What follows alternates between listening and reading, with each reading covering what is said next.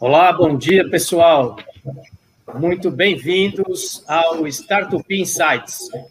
Estamos inaugurando hoje mais uma série do Startup Insights, desta vez focada em Corporate Venture, episódio número 1 um do Corporate Venture in Action.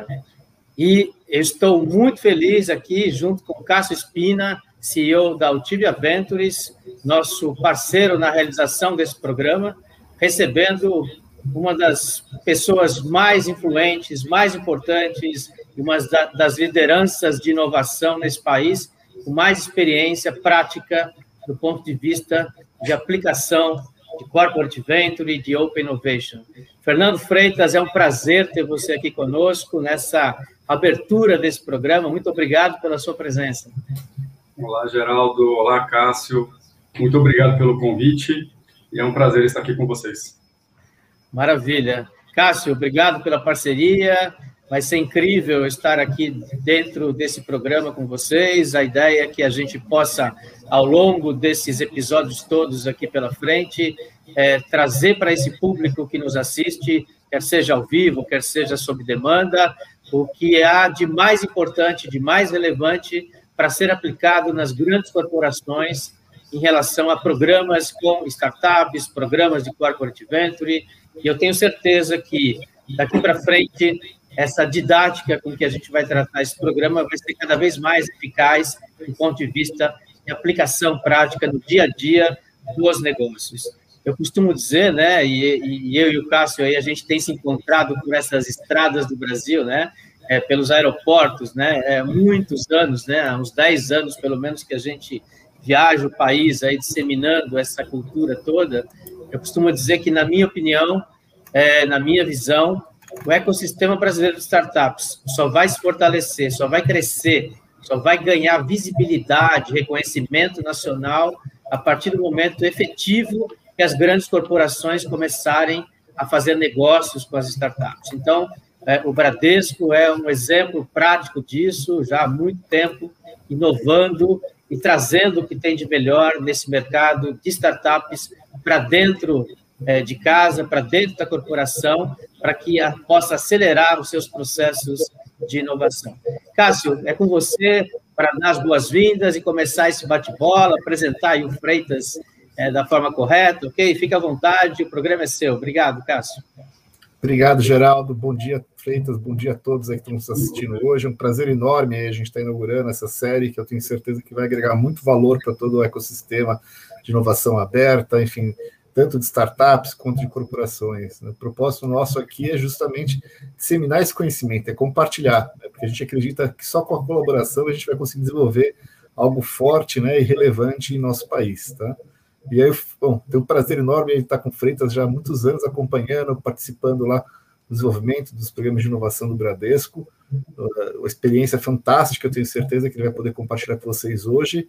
E a ideia, gente, é um bate-papo, assim, que a gente vai ter com eles, mas que vocês participem também ativamente. Então, quem tiver qualquer pergunta, pode colocar aqui no chat, por favor, e a gente vai com certeza compartilhar aqui para que vocês saiam daqui, tenho certeza, com muito conhecimento para que vocês pratiquem essa atividade que eu tenho certeza que pode gerar grandes resultados para todo mundo. É isso aí, Geraldo. Vamos lá.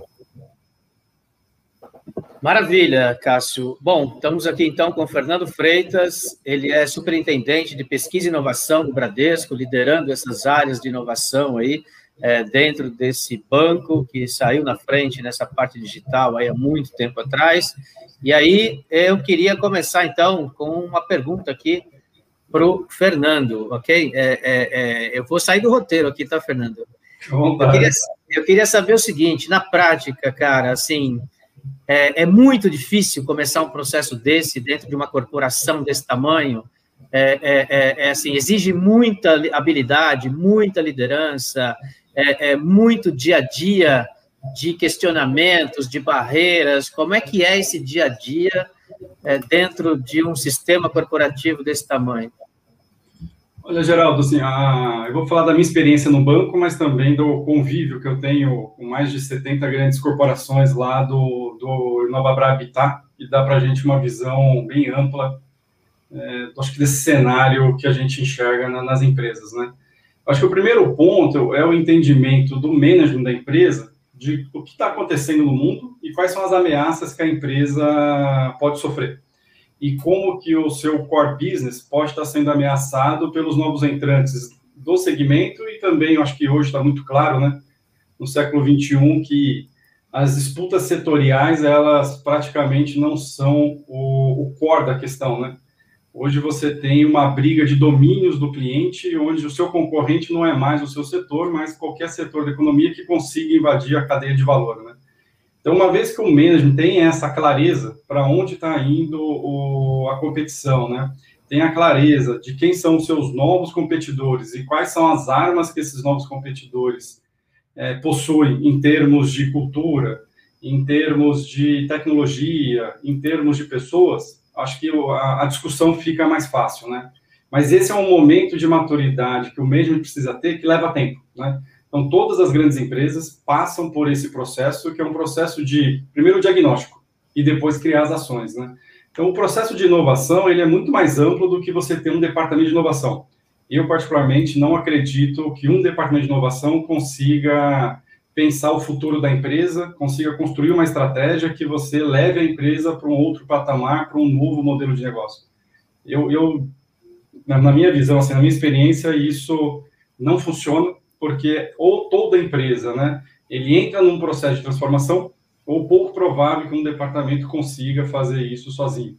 Então, para mim, assim, o primeiro ponto é, o mesmo entende para onde o mundo está indo quais são os riscos. Uma vez isso entendido, aí tem um processo de transformação que é dolorido, porque você tem todo, empresas grandes, né, 5, 10, 100 mil funcionários, você tem toda uma estrutura que foi montada e que é vitoriosa, obviamente, porque a empresa está lá do tamanho que ela é, que foi vitoriosa numa estrutura passada, mas que muito provavelmente, e eu acho que nos tempos de hoje, com certeza, não são mais críveis para disputar o mercado para os próximos 10, 15 anos. E aí a grande empresa entra em conflito interno. Entra em conflito interno porque quem fez o passado ainda é o gestor. E a cabeça necessária para avançar é outra. E aí todo o corporativismo de uma grande empresa dificulta esse processo de transformação, dificulta o processo de inovação. Então, eu diria que é do topo para baixo, clareza no diagnóstico, e aí sim você entender quais são os papéis que cada um precisa ter nessa, nessa estrutura e nesse jogo para que você consiga avançar. Essa é um pouco a minha visão, tá, Geraldo? Excelente, muito bom. Cássio? Vamos lá. Então, bacana, Freitas, acho que essa, essa visão é fantástica, né? E uma das questões que a gente é, sempre se depara né, nesse processo é, como você falou, são empresas normalmente bem-sucedidas, vitoriosas, e é, fazer uma transformação nunca é simples, nunca é fácil, especialmente quando a gente sabe que os resultados acabam sendo, é, podem ser, na realidade, os grandes resultados de médio e longo prazo. Mas eu queria saber, assim, na experiência de você, como é que você faz para criar né, uma sustentabilidade desse processo de inovação, né, gerando resultados de curto e, claro, também de médio e longo prazo. Uh, como é que é esse equilíbrio, como é que você consegue desenvolver isso? Eu acho que é, uma, é, um dos grandes desafios que eu vejo que diversas corporações enfrentam por não conseguirem equilibrar, uh, vamos dizer, esses objetivos nesses prazos. Conta um pouquinho para a gente da experiência de vocês nisso. Bom, Cássio, eu, eu entendo que, assim, pelo menos lá no banco começou dessa maneira e outras empresas que, que a gente vem estudando também, que, assim, você tem que separar né, os, as camadas e os horizontes. Então, primeiro, assim, para onde a empresa quer ir? Então, para onde o banco quer ir? Né? Deixar muito claro, né, qual é o norte que a gente quer seguir. Uma vez definido, né, os objetivos, definido a estratégia, né, definido para onde nós vamos rumar, aí começa a descer na cadeia que é, precisamos alterar os processos, precisamos alterar os skills, precisamos definir um portfólio claro, né, da onde nós queremos gastar energia, precisamos de instrumentos de inovação que permitam a gente fazer as inovações internas, mas também colocar o pé em inovações que hoje nós teríamos muita dificuldade de fazer dentro de casa, aí começam as estruturas de venture capital, começam as estruturas de M&A, né? Então, essa, essa governança da inovação, ela é construída quando você tem clareza da onde você quer ir. E esse, para mim, é um dos primeiros erros que eu vejo das empresas, né? Eu quero começar a trabalhar com startup, mas eu não sei o que eu quero com as startups. E isso gera um conflito muito grande, né? porque a startup ela pode ser sua parceira, como sócia, ou ela pode ser sua fornecedora, como, como tecnologia ou como um, um sistema. Quando você não tem clareza do que você quer, isso acaba gerando muitas dificuldades internas. E as grandes empresas têm dificuldade de ter sócios, né, como startups, no médio e longo prazo, né? Então, uma vez definidos os seus instrumentos de inovação, definidos os seus processos, definidos os skills, reskilling nos funcionários, porque há uma necessidade clara das grandes empresas, eu vejo isso no Bradesco, já estamos há três anos, né? Um processo de retreinamento das equipes, de retreinamento das ferramentas necessárias para que eles consigam fazer o seu trabalho, e mesmo assim você ainda vai levar uma jornada grande, há uma necessidade de você trazer profissionais de fora, só que isso todo mundo está fazendo, então há uma guerra por atrair talentos. Então, essa jornada é uma jornada que ela é feita em camadas e de forma é, ampla, né? A nossa experiência é que você começando pequeno, em um único ponto, conseguindo mostrar resultado, você consegue aos poucos, por osmose, fazendo com que toda a organização ela avance nessa direção. E foi assim que o banco começou o seu processo de transformação. Então, uns três anos atrás, o banco foi tomou a decisão de mudar o processo, né? a forma como a gente construía as coisas, né? E adotar e abraçar de vez o, o método ágil, né? Então, começou com uma vila, que foi a vila de alta renda, né? E essa vila começou a gerar resultados. Em vez de levar oito meses para entregar uma solução na mão do cliente, um ano, eles estavam conseguindo entregar em três meses. E os resultados começaram a aparecer. Todos os outros departamentos falaram, pô, eu também quero. O que você está fazendo aí? Aí foi lá, juntou o PROS e falou, olha, nós fazemos dessa maneira, nós trazemos a área de negócio, a área de tecnologia, o segmento, todo mundo senta junto, define os objetivos, define o backlog, define a sprint, começa a desenvolver, senta de novo, ritual, disciplina, né? E aí começou a proliferar. Né? Então, começamos há três anos atrás e hoje já são mais de 20 vilas, mais de 30 salas ágeis, e para os próximos seis, sete meses tem mais 10, salas, 10 vilas entrando no ar. Né? Então, hoje, quase 70%, 60% do nosso orçamento de desenvolvimento já está direcionado para esse processo de desenvolvimento ágil, o que encurtou muito o nosso ciclo de vida de produtos, tá, Cássio? Então, assim, foi assim que a gente começou, e, obviamente, isso vai se espalhando para a organização, né? E aí você começa, todo mundo começa a olhar, pô, mas eu não conheço essas ferramentas, eu não conheço esse método, eu não conheço, eu estou fora né, dessa nova estrutura. E aí começa a busca é, orgânica das pessoas por treinamento, por curso, para profissionalização. Então, a, a, nossa visão é que você começando pequeno e rapidamente expandindo é um processo que funcionou para o banco, tá? E tem uma cultura muito forte, na né? organização Bradesco, uma organização de mais de 70 anos, tem uma cultura enraigada muito forte, e essa mudança levou três anos para nós, acho que hoje a gente está num ponto de pensamento, né, onde eu tenho que pensar o cliente sob perspectiva de é, jornada, sob perspectiva de tecnologia, sob perspectiva de produto, de canal, de segmento. Então, todo mundo sentado junto para ver como é que de fato você gera valor. Então, foi três anos para nós, eu acho que hoje nós estamos num ponto bastante maduro, mas é uma jornada que precisa de todo o manager apoiando para que você saia do outro lado, porque você começa a mudar processo de orçamento, você muda processo de compras, você muda processo de RH. Então, todas as estruturas que uma organização possui né, para sustentar ah, os resultados né, trimestrais, elas são alteradas no momento que você vai para um processo de transformação. E essas, essas coisas só são alteradas quando o manager está lá em cima, na disciplina, uma vez por mês, senta, olha o que precisa tirar da frente, como é que apoia, como é que muda os processos, né? como é que você muda os comitês. Então, é toda uma jornada né, que é meio escondida, vai que não aparece para o público, necessária, e que numa grande empresa você precisa ter o top-down aqui para que isso aconteça. Né? Então, eu diria para você, disciplina na, na execução, clareza para onde você tem que ir, e o apoio incondicional do manager nessa, nessa trajetória. Né? Para nós, é um pouco nessa direção que funcionou, tá? Muito interessante, muito legal. Você falou algumas coisas aqui é, é, é, que eu peguei, algumas palavras, na verdade, super, super importantes, né? E uma é cultura, a outra é começar pequeno, a outra é ROI, né? Ou seja, a gente fala muito de ROI aí nos últimos quatro anos, né? É, a gente já tem atuado muito perto das grandes empresas nesse processo de educação, principalmente de imersão nesse ecossistema, conexão com as startups, etc. E essa aqui é uma palavrinha-chave, eu queria destacar um pouquinho mais ela aqui, se você me permite, né? É assim, é, é, é, é porque é, é, essa história se repete em todas as corporações, né? Ou seja, a partir do momento que você consegue trabalhar a cultura interna, começar a criar os squads, começar a criar os processos de ideação, trazer os departamentos todos, como você falou, não restrito só à área de inovação, né?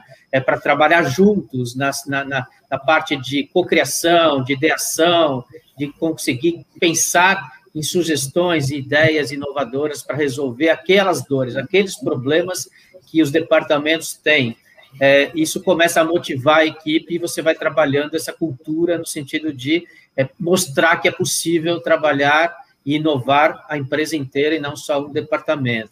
Agora, isso muda completamente quando você traz o resultado, quando você gera aquela ação e em alguns meses, em alguns poucos meses, você tem o resultado. Né? Então, eu diria que numa corporação não vive sem ROI.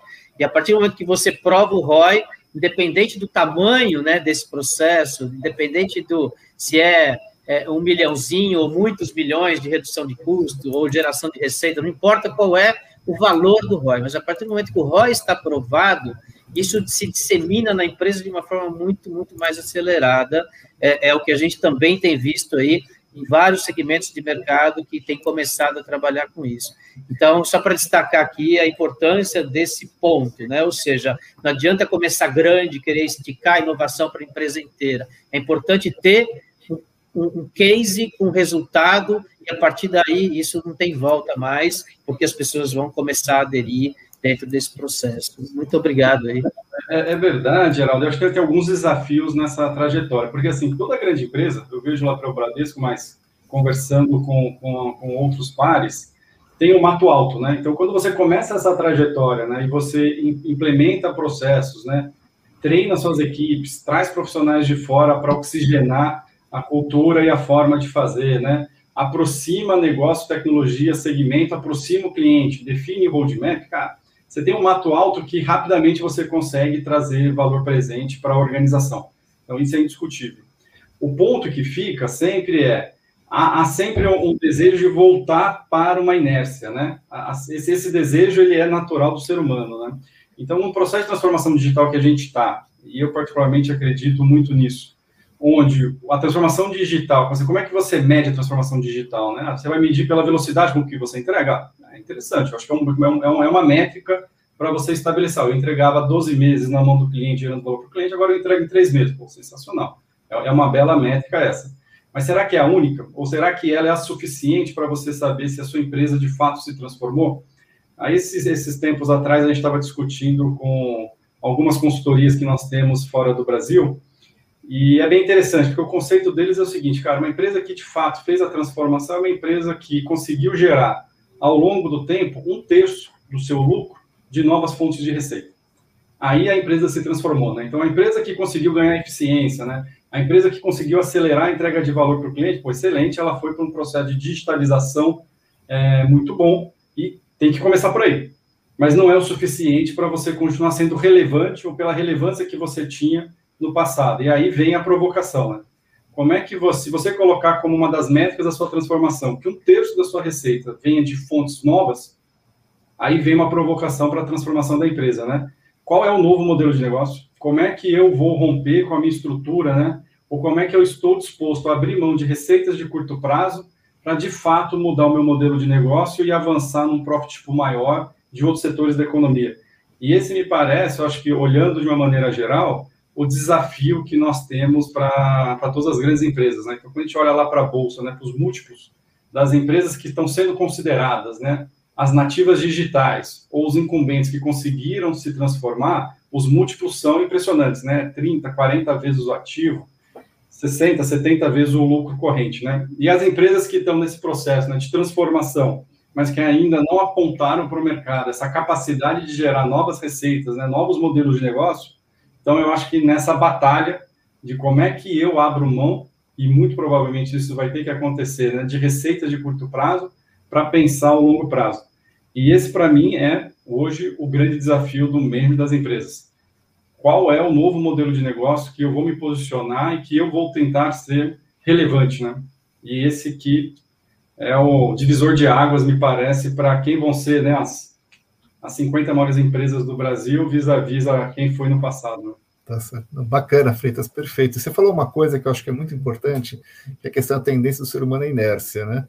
Quando a gente fala de inovação, inovação intrinsecamente está ligada à incerteza, tá certo? Quer dizer, senão não é inovação, senão é uma coisa que já existe. E a gente sabe quando a gente coloca essas questões de certeza, você também tem associado o risco do, né, de não dar certo.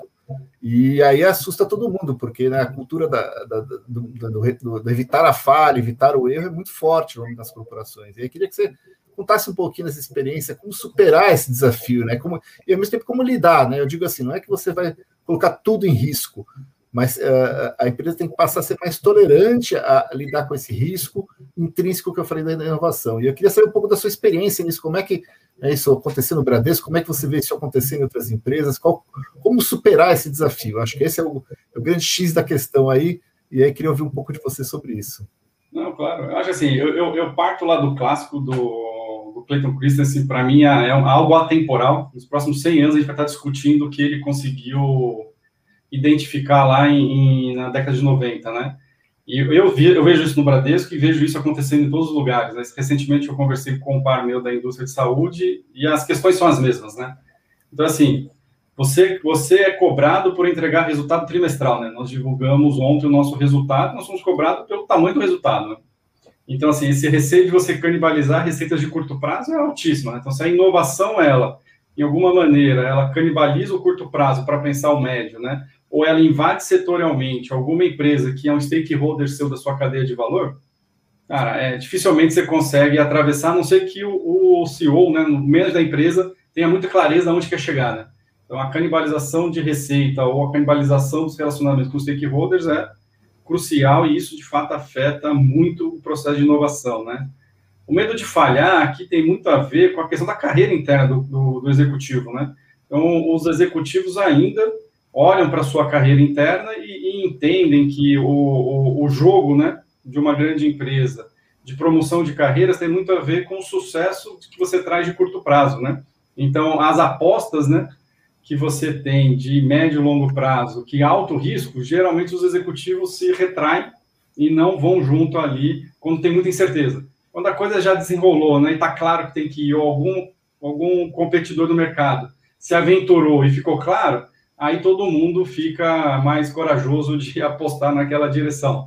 Mas também é, é outra complexidade, né? O que me, hoje eu vejo lá no banco e outras empresas é a questão de eu foco muito no curto prazo, os meus principais talentos estão no curto prazo, então dificilmente você consegue trazer dentro de uma corporação talentos para você colocar e pensar o médio prazo com a, com a incerteza do, do projeto. E aí, de novo, entra a questão aqui, eu acho, desse debate, que é, se eu não consigo pensar o médio e longo prazo com os principais talentos, então como é que eu vou a mercado e consigo trazer parceiros que me ajudem a acelerar esse entendimento do mercado, ajudem-me a acelerar se o cliente está disposto a pagar por aquele novo modelo de negócio, né? Então, novamente, usar o, o Venture Capital, usar as estruturas né, de, de ventures para você acelerar o conhecimento de um novo modelo de negócio, na minha visão, para uma grande empresa, é algo fundamental nesse momento que a gente está hoje, né? Então, e aí eu associo já com, com o segundo ponto, né? Então, uma vez que você sabe, e aí eu converso muito com os meus pares dentro do banco, né? Não é só o Bradesco que tem essas características, né? Todas as empresas têm. Não é uma coisa específica de uma empresa ou de outras. Isso é, é, é do Brasil, do mundo, em todo setor, e isso acontece, né? Então, como que você trabalha essa questão da incerteza? Porque quando você vai para um modelo de transformação digital e adota o ágil, tá aí todo mundo quer usar o ágil para tudo. E eu acho que esse é um grande erro. O ágil é muito eficiente quando você tem um modelo muito claro, já estabelecido, um mercado já estabelecido e clientes já definidos. E aí o ágil é sensacional, porque você coloca grupos de pessoas com a disciplina, olhando para o cliente e fazendo melhorias incrementais rapidamente e você rapidamente se posiciona no mercado. Então, o ágil funciona perfeitamente, né? O, a forma de trabalhar com ele é sensacional. Mas quando você vai para um novo modelo de negócio, onde você não tem clareza de qual é a demanda, você não tem clareza de qual é o cliente, você não tem clareza de qual é o modelo de negócio que para em pé, o ágil não funciona. Ele não foi desenhado para isso. Então, você precisa ter um outro método, uma outra estrutura, uma nova forma de abordagem para poder é, trabalhar aquilo. E aí começa a entrar em choque a empresa, que foi para um processo de transformação, né, usando o ágil como alicerce do seu processo, mas ele quer usar para tudo. E aí, obviamente, o seu portfólio né, de projetos de inovação ele vai acabar se encurtando para projetos incrementais. E você perde o horizonte do que é o disruptivo. E aí, então, volto para uma discussão orçamentária e de portfólio. Quais são os projetos que eu tenho na minha carteira? Como é que o meu orçamento está sendo alocado? Então, se você tem 100 unidades para alocar o seu orçamento, como é que o mês alocou esse orçamento? Ele alocou tudo no curto prazo para ter eficiência operacional e rapidamente aumentar suas receitas? Ou ele alocou parte disso olhando os horizontes mais dilatados? Então, a questão do orçamento, de como aloca o orçamento e como define o portfólio, eu acho que é onde está essa questão, Cássio. E aí, que instrumentos você tem para trazer o horizonte 3 né, de portfólio para resolver os problemas do horizonte 0? E geralmente isso, se você tentar fazer internamente dentro da empresa, você vai ter muitos problemas, porque você vai começar a ter disputa de profissionais da tecnologia para te ajudar, disputa de profissionais da área de arquitetura para te ajudar, disputa concorrência no canal para você conseguir subir a sua solução lá no canal, uma vez que você precisa por exemplo, no nosso caso, ter demandas regulatórias uma atrás da outra. Então, você começa a entrar num ambiente de disputa de portfólio que atrasa a inovação. E aí, novamente, eu volto para o ponto que é, quando eu olho para uma organização, para um portfólio, eu tenho que ter caminhos que me aceleram a entrega interna, mas eu também tenho que ter caminhos que me permitam trazer de fora da empresa, avançar, trazer o horizonte 3 para o horizonte 0, né? E aí você conseguir entender se aquele modelo de negócio, se o cliente está disposto a pagar por aquilo, se aquilo de fato é algo relevante para a organização. Então, eu, eu, na minha, nos últimos quatro, cinco anos, a gente vem discutindo muito forte isso dentro de casa, né? Como eu faço para entregar um portfólio que tem que ser distribuído no curto, médio e longo prazo? E o caminho que a gente está encontrando é, quando eu estou olhando, eu vou falar particularmente do meu setor, que é de banco, que eu conheço um pouco mais, os outros eu não me arrisco tanto, mas quando a gente olha para o setor bancário, a gente começa a olhar todo mundo de criptoativos. É uma outra estrada, uma outra infraestrutura que está sendo criada, que o setor bancário tradicional está ficando de fora. A gente vai conseguir trazer algo do H3 para o H0 para resolver um problema que não existe nas áreas de negócio ainda. Então, assim, não existe na área de negócio um problema de como eu vou custodiar um token. O cara lá que cuida de custódia do banco não está nem olhando para esse problema. Não é o problema dele vir gente, ele não tem que resolver esse problema. Então, como é que você vai trazer esse, essa ideia, essa inovação para o cara que não tem esse problema hoje? Ele não vai ser seu parceiro para esse projeto, ele não vai colocar o melhor recurso dele. Mas o banco não pode ficar de fora do que está acontecendo. Você não pode negar uma Coinbase valer 90 bi de dólar. Muito provavelmente agora uma empresa no Brasil e ainda IPO para valer 10 bi de reais. Você não pode negar mais esse fato, né? Ou o valor de mercado do Bitcoin sendo maior que o PIB brasileiro. Não dá para negar fato, está né? Tá acontecendo, né? você não vai conseguir fazer dentro de casa. Então, que instrumento você tem para entrar nesse mercado? Ah, muito provavelmente você tem um venture capital para comprar empresas que estão trabalhando lá. M&As para comprar empresas e deixar de fora da, da organização, mas que você esteja com o pé lá. Então, uma grande empresa ela tem recurso suficiente para olhar para o mundo, olhar o horizonte 3 e falar, cara, onde eu quero botar minhas apostas? E aí aposta, e ter clareza de que é uma aposta que pode naufragar, mas separar um budget para isso, né? Então, hoje esse é um pouco, eu não tenho uma resposta, né? Então, estamos navegando nisso agora, mas acredito que um dos pensamentos é você conseguir ter clareza do portfólio, ter clareza do que, que é novas receitas, o que, que é curto prazo e aonde que você está conseguindo alocar as principais equipes e a maneira que você está alocando, se é dentro ou fora de casa. Né? Esse é um pouco os pensamentos nossos hoje, tá, Cássio? Bacana, Freitas. Acho que super, assim, mostrar que realmente não existe né, solução mágica ou única ferramenta que você tem para fazer inovação. Acho que essa é uma lição que você está compartilhando super valiosa, porque muitas vezes né, se imagina inovação como sendo a, a, bala de prata, e não é assim. Né? Você tem que pensar de uma forma, como você falou, ampla, né? o portfólio, como você falou, você tem que pensar um escopo muito mais amplo para que você realmente possa olhar todos os horizontes da inovação. E aí, com isso, conseguir sim ter uma estratégia né, bem consolidada para conseguir atingir esse objetivo dentro da estratégia que você tem que né, definir na, na, na, corporação. Vamos. É fantástico, ou seja, é, é, realmente inovação tem que ser pensada de forma contínua e essa visão, né, que vocês acabaram de colocar é perfeita na minha opinião, porque a gente que está realmente olhando, enxergando várias empresas do mercado, as dificuldades todas, algumas delas você colocou aqui, né?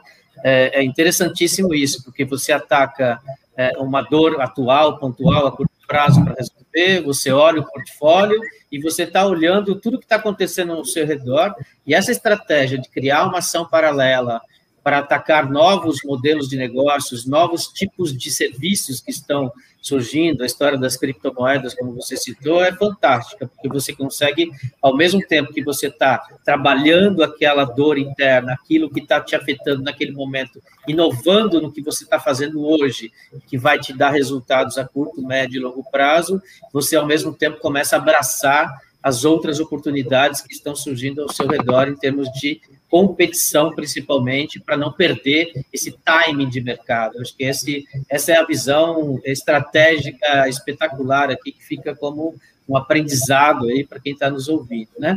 Falando nisso, quem está nos ouvindo, eu queria agradecer muito aqui, as pessoas já estão começando a colocar é, várias, várias opiniões, César Souza aqui, super participativo, obrigado, César, é, e aí eu queria, a Deb também, eu queria pedir para vocês que estão nos assistindo, coloquem aqui qual é a cidade de onde vocês estão nos assistindo, porque a gente sabe que ultimamente as pessoas têm saído dos seus habitats naturais, das suas casas e começado a trabalhar em outras cidades, interior, praia, etc.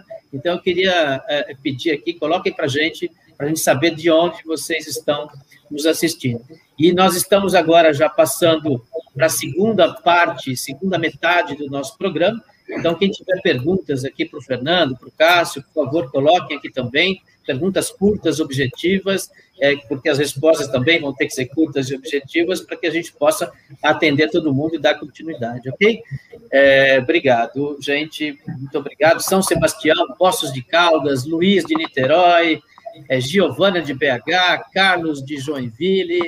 Quem mais? É, passa tão rápido que Betim, Minas Gerais, Ciudad del Leste, Paraguai, está lá o Mauro nos assistindo.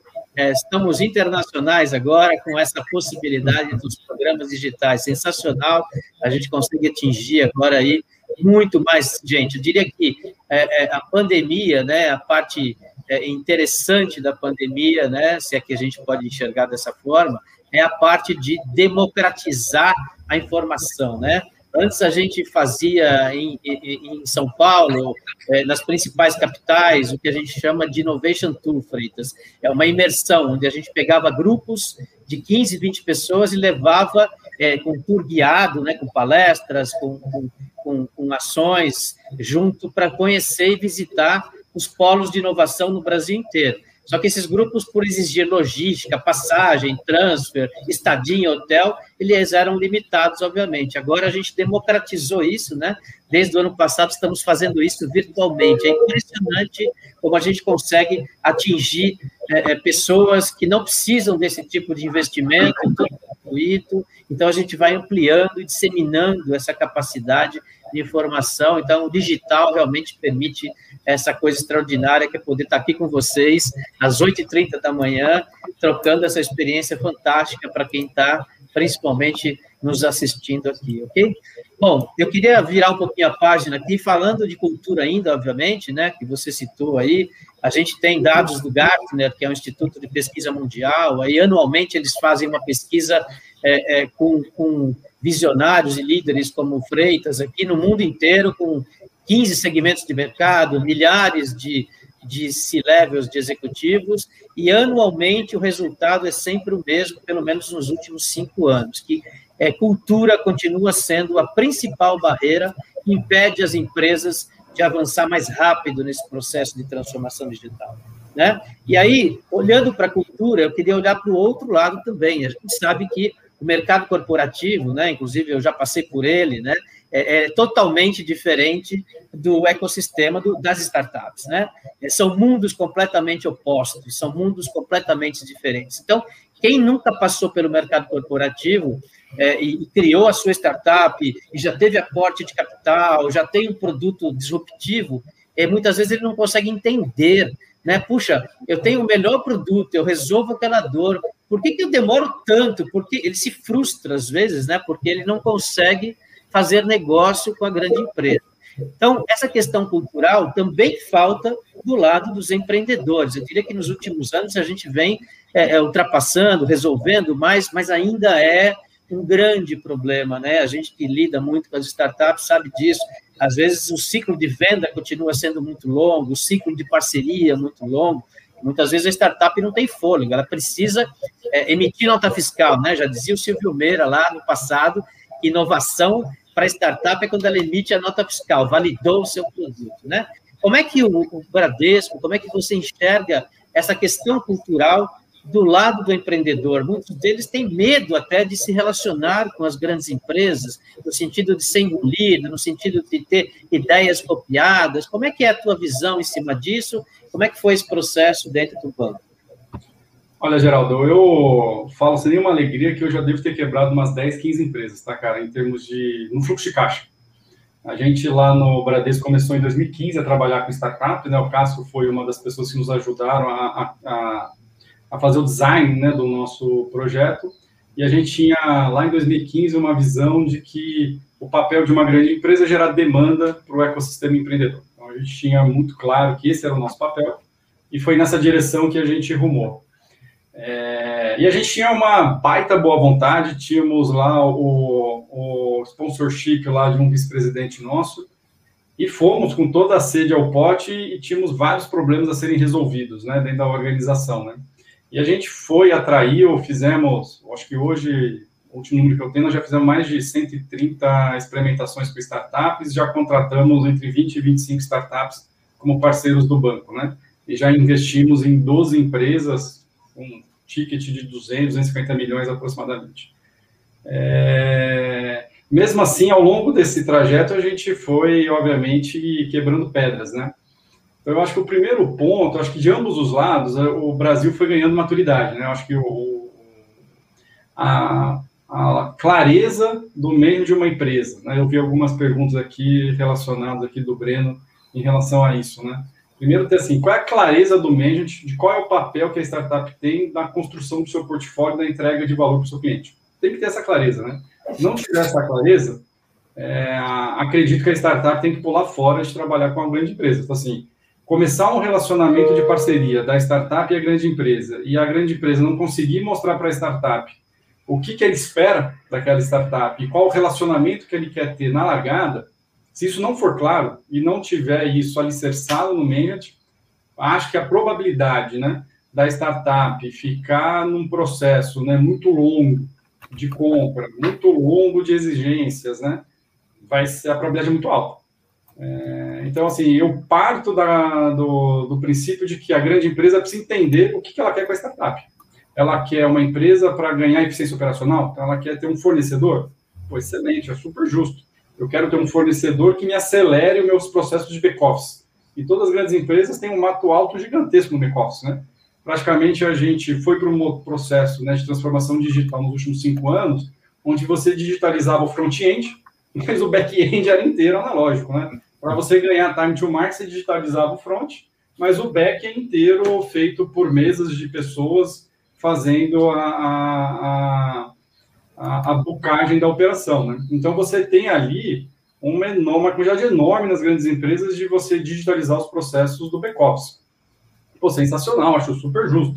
Ah, eu quero instrumentalizar o meu canal eu quero colocar vários sensores no meu canal para que eu consiga melhorar a minha eficiência na forma como eu atendo meu cliente digital. Pô, sensacional, você quer um fornecedor que vai te dar essa operacionalização e conseguiu, com o grupo de profissionais da startup, está na fronteira de como usar esses dados e de como você melhorar a, o atendimento do seu cliente. Pô, super legal. Então, assim, eu quero uma startup para melhorar os meus processos, seja de back-office, seja de instrumentalizar os meus canais, seja de inteligência, para poder me colocar é, à frente do mercado. legal.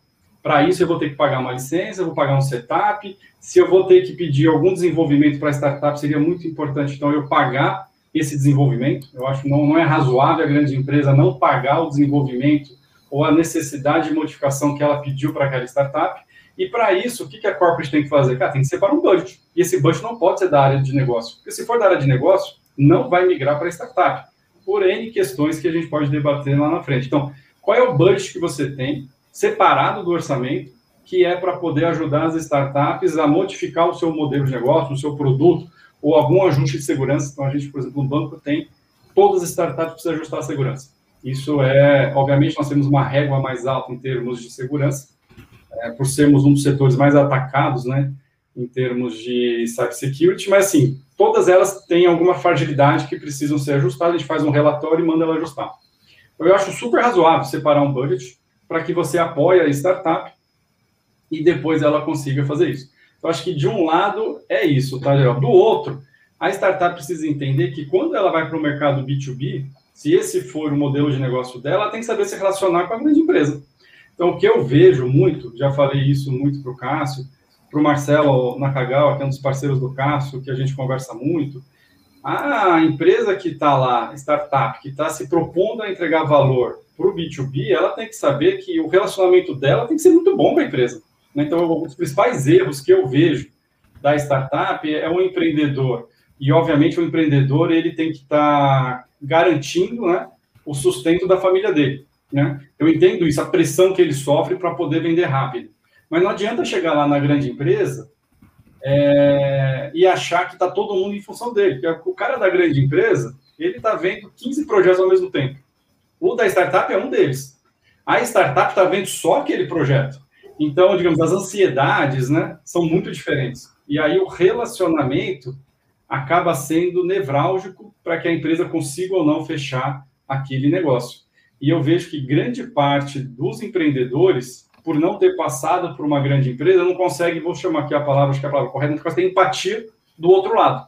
E aí começa a ter um desgaste no relacionamento, o que, no fim, Geraldo, acaba prejudicando enormemente o fechamento do negócio.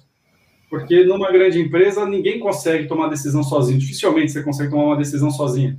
Obviamente, cada empresa tem sua cultura e tem sua forma de decidir. Então, no banco, por exemplo, é muito colegiado. Então, se a área de negócio tiver algum desgaste com aquela startup, o CEO da startup e o gestor daquela, daquela unidade de negócio tiver algum atrito, cara, dificilmente a área de inovação vai conseguir empurrar aquele projeto para frente. Então, ter, a, ter a clareza de que você tem bichos diferentes, né, trabalhando o mesmo projeto, né, com ansiedades diferentes, com propósitos diferentes, né, ter essa clareza do lado da startup é fundamental para que ela consiga se relacionar com uma grande corporate. Porque dos, lá, de 10 projetos que a gente toca com startups, quatro acaba morrendo pela incapacidade do empreendedor. E quando eu falo incapacidade, não é no termo pejorativo, é pela não compreensão do cara de que do outro lado tem pessoas que também estão de boa vontade, mas que têm outros objetivos, outros propósitos. Aquele projeto é mais um de 15 que o cara tem para trocar. Né? Não é o único que ele tem na vida dele, diferente do cara da startup, que é o único que ele tem na vida dele. Né? Então, eu diria que eu pudesse dar um conselho para a startup que está no modelo B2B, coloque pessoas no relacionamento que tenham essa empatia, que tenham essa clareza, né, e que consigam criar, né, um relacionamento que permitam ele pavimentar essa relação. E do lado da corporate, tenha processos claros que diferenciam uma startup de uma grande empresa, né? Então, tenha um budget, tenha um orçamento separado, Converse com a sua área de compras para não ter as mesmas exigências né, que eles têm com uma grande empresa. Converse com a sua área jurídica para não definir é, no contrato cláusulas que sejam impeditivas para que você consiga avançar. Então, assim, estabeleça um processo dentro da sua empresa que permita você avançar, né?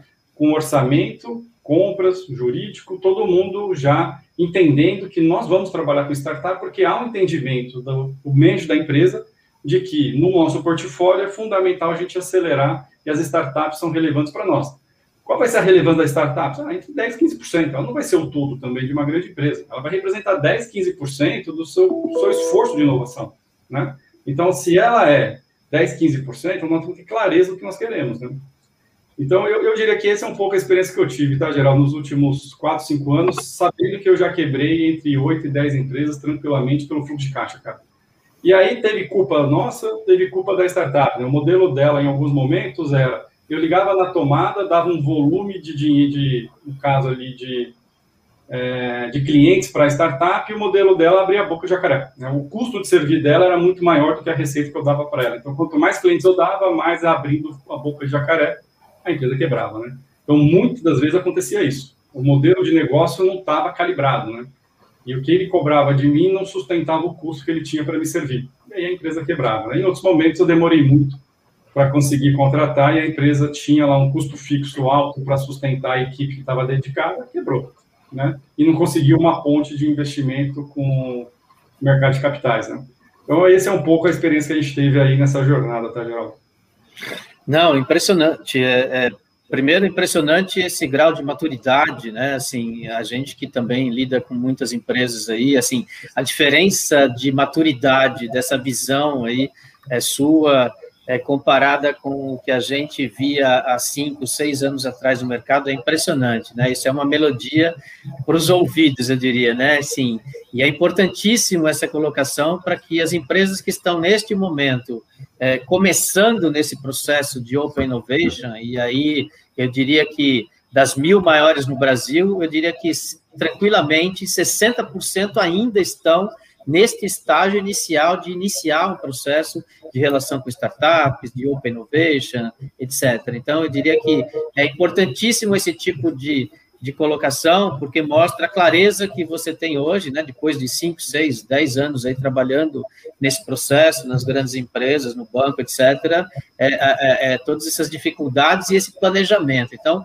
é, é, você tem hoje uma clareza tão, tão, tão explícita que é é, resultado de um trabalho gigantesco feito nesses últimos seis anos dentro do banco e que mostra claramente que, é, é, para quem está começando agora, quais são os caminhos que eles devem seguir para acelerar esse processo, né? Ou seja, se demorou cinco anos para o Bradesco construir o que tem hoje, é, quem estiver ouvindo isso, estiver entendendo os passos e procurar se capacitar né, nesse entendimento, é, pode encurtar isso para três, por exemplo, para dois, e é um processo que não é apertar um botão, né? é um processo que gira em torno da empresa inteira, como você falou. Mudar os processos jurídicos, mudar os processos de compras é fundamental, na minha opinião. Ou seja, você não pode pedir para uma startup o mesmo balanço que você pede para um grande fornecedor de tecnologia, para uma grande empresa é, multinacional, porque senão você não consegue é, falar a mesma língua.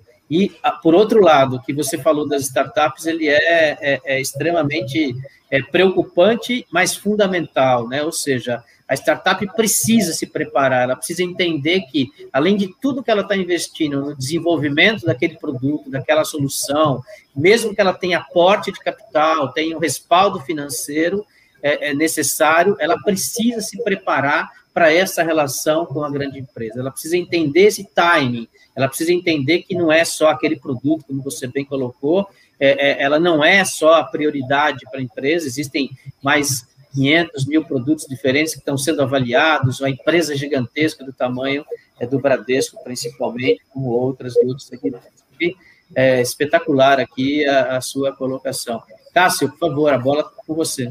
Vamos lá. Então, nós já temos várias perguntas aqui do público, eu vou tentar compilar elas, porque nosso tempo, infelizmente, já está terminando.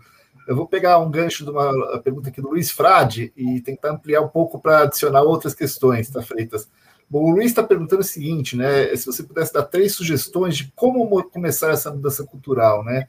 Ele fala do caso especificamente do setor elétrico, mas vou ampliar o escopo aí para para todos os setores, né, de empresas tradicionais, empresas que já são muito hierárquicas, que você já falou bastante né, do, dos desafios que vocês né, tiveram aí no Bradesco e como você vê outras empresas, mas queria se você pudesse dar três dicas bem práticas, porque normalmente é isso que acaba acontecendo na maior parte das empresas. Elas acabam, de alguma forma, eh, não, não, não dar esse start né, para as resistências que existem nessa estrutura. Então, enfim, se você dá três, três sugestões aí para a nossa audiência, acho que vai ser muito, grande valia para eles.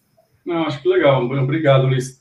Assim, ó, minha, minha experiência mostra o seguinte: primeiro, qual problema a gente quer resolver? Eu, eu partiria de um diagnóstico.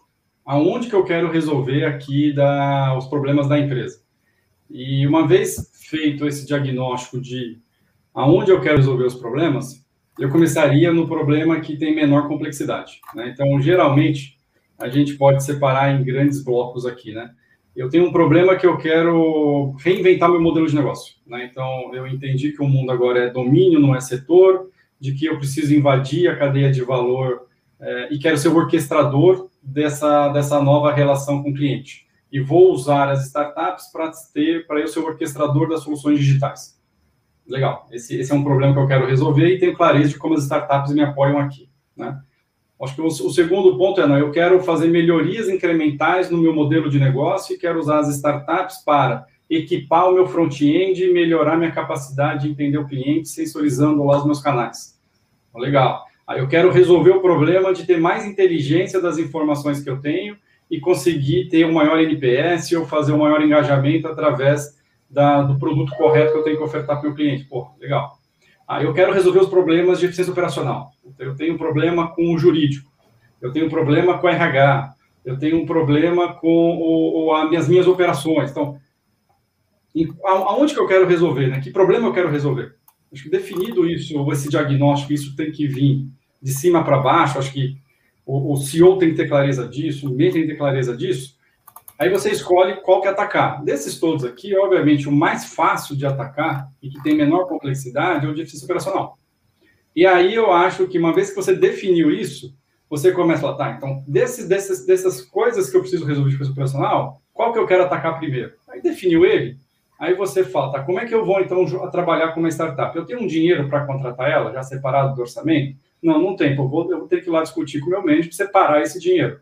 Quanto que eu vou precisar? Cara, é 100 mil, 500 mil, 1 milhão, 5 milhões? Depende da realidade da empresa e da necessidade da empresa, separa um valor, né? E aí você busca, e aí no mercado tem várias empresas que podem te ajudar a fazer um scout de quais são as principais startups que estão trabalhando esse problema. Minha sugestão, não começar com uma startup que ainda está muito ainda inicialmente, que não testou o modelo de negócio dela, que não trabalhou com outras grandes empresas. Eu começaria com startup um pouco mais madura. O que é uma startup mais madura? Qual é o cap table dessa startup? Tem fundos de, atrás dessa startup? O, a estrutura societária da startup tem profissionais gabaritados? Quem é o CTO dessa startup? Quem é o time de tecnologia dessa startup? Quem são os clientes dessa startup? Que de fato ela gerou de resultado? Acho que esse scout tem várias empresas no, no mercado hoje no Brasil, muito já maduras, para te ajudar nesse scout. Feito o scout, faz um shortlist de três. Chama os CEOs para fazer um demo day. Bota o CEO sentadinho na mesa lá, mostra para o cara: olha, você tem que olhar as startups sobre essas perspectivas, esses atributos. E faz uma sessão de demo day. E fala: olha, nós vamos resolver esse problema Hoje é assim que nós fazemos, esse é o gap que tem no mercado, essas são as três empresas que têm essa oferta de inovação, e a gente entende que elas podem nos apoiar com um profit pool aqui total de 1 milhão, 10 milhões, 100 milhões, dependendo do problema que você quer resolver. Faz o Demo Day e fala para o manager que vai falar, escolhe uma dessas três nesse Demo Day. Escolheu a empresa, bota um time lá, aí cria uma célula, põe as os stakeholders da sua empresa que são responsáveis por fazer aquela implementação, é o cara da desenvolvimento, é o cara da arquitetura, é o cara da segurança, põe todo mundo na célula, define a sprint, vê o quanto vai custar para a startup aquele desenvolvimento, paga a startup 50 mil, 100 mil, não vai passar disso, paga a startup, faz o desenvolvimento, experimenta, coleta os KPIs, vai ter um resultado lá concreto e a partir dali você define um roadmap para avançar nos demais problemas. Eu pela experiência que eu tive, conduziria dessa maneira, tá? Muito bom, excelente. Acho que bem prático, bem objetivo. E é como você falou, um start que dá para fazer, de certa forma, com uma boa velocidade. Acho que, acho que é uma dica muito boa para todas as corporações que querem começar a fazer suas inovações. Muito legal. Geraldo? Maravilha, espetacular. Você, é, eu queria pegar um gancho aqui do que você comentou na sua fala, né? Você falou que é, selecionou cerca de 130 startups, investiu em 20 e 25, falou de 200 a 250 milhões. Conta um pouquinho mais para a gente sobre isso, por favor, Freitas. Assim, é, é, quais são essas startups, quais segmentos, para que tipo de solução, esse, esse montante de dinheiro é em todas, enfim. Conta um pouco mais detalhes para a gente, já que a gente está se aproximando do final aqui.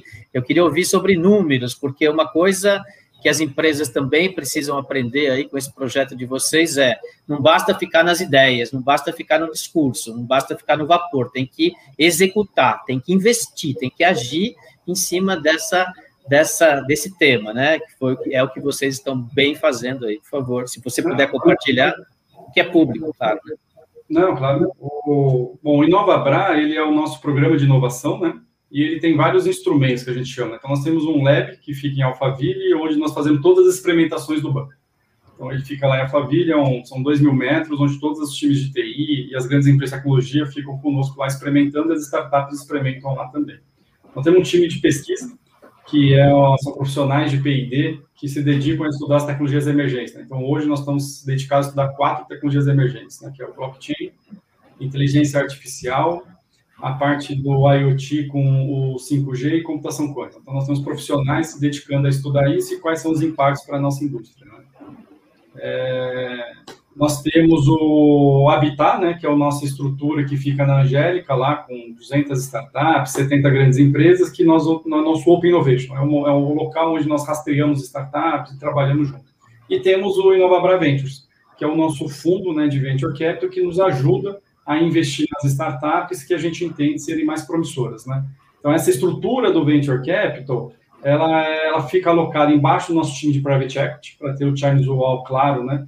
Entre a nossa estrutura de inovação e o, quem vai alocar o dinheiro, fazer toda a diligence, né, entender se de fato faz sentido ou não o investimento, e o Private Equity, que é o gestor do Inovabra Ventures. Né? Então, o Private Equity hoje é um fundo de 2 bi, e 400 milhões é alocado para o nosso fundo de Venture Capital, podendo aumentar ou não, dependendo da, da nossa ambição né, e da necessidade de dinheiro das, das, das startups, né, para fazer follow-on e tudo mais. Então, a gente hoje, a gente é, estrutura. Calma que a minha filhota entrou aqui na nossa, na nossa live. Aqui. É, a gente estrutura, a gente estrutura o, o nosso fundo em algumas teses, né? Só um segundinho. Enfim. Essa é a parte que não tem, não tem preço, isso que está acontecendo no, no, no, digital, né? Isso jamais aconteceria em eventos físicos. Então, essa, essa, essa informalidade do evento digital, a gente está dentro da casa das pessoas, conversando com as pessoas dentro da, do ambiente que ela mora, com a família. Isso tá, isso é, isso para mim no último ano tem sido o mais gratificante do ponto de vista de relação com pessoas. É impressionante isso e é espetacular na minha opinião essa essa parte. Desculpa, Bom, raciocínio então assim, quais são as nossas teses hoje do fundo, né? Então nós investimos em três teses. Startups que consigam nos apoiar nos novos modelos de negócio, nas verticais que o banco atua, então empréstimo, investimento, pagamento e seguros. A gente olha quem são essas startups e a gente aloca recurso em cima delas. A segunda tese é quais são as startups que são adjacentes àquele core nosso. Então, hoje a gente tem clareza que alguns segmentos nós conseguimos ser o orquestrador, né? Então, segmento de moradia, segmento de pequena e média empresa, segmento do agronegócio, eu consigo expandir a minha cadeia de valor e para entregar a oferta eu consigo trazer startups que consigam compor aquilo que eu sou bom. Né? Então, a gente investe em startups que consigam ser adjacentes à nossa entrega de valor para que a gente componha um produto para o nosso cliente que seja de ponta a ponta, ele consiga se resolver dentro do Bradesco sem precisar sair. E uma terceira tese que nós temos no nosso fundo são as empresas que estão criando a nova infraestrutura que a gente vai operar. Né? Então, particularmente, nós estamos olhando as empresas de blockchain e as empresas de big data.